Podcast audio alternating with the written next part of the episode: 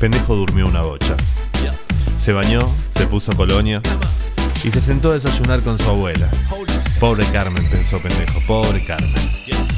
Alguien que la venga a ver, Carmen está súper bien. Ya no importa ni quién es la visita de este mes. Mucho mimo y amistad, compartiendo palactal en las cosas del amor.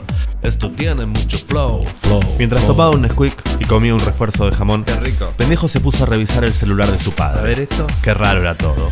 A su viejo lo habían bajado por 20 cajas de alfajores. Dos kilos de tuco. Fíjate. Al toque descubrió la posta.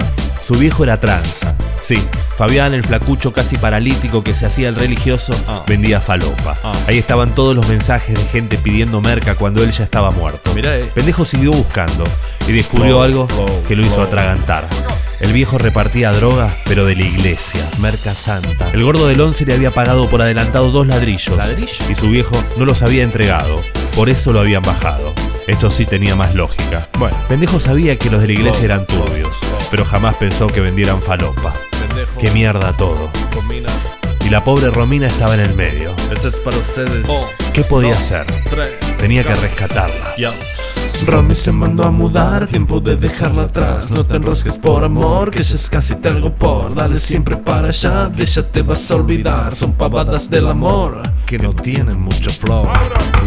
Era en la puerta de al lado, la gendarmería. Pendejo se levantó de un salto, agarró la mochila y metió todo adentro. Pensó un rato y escondió la guita en el fondo de un cajón de Carmen. Besito a la abuela y otra vez de raje.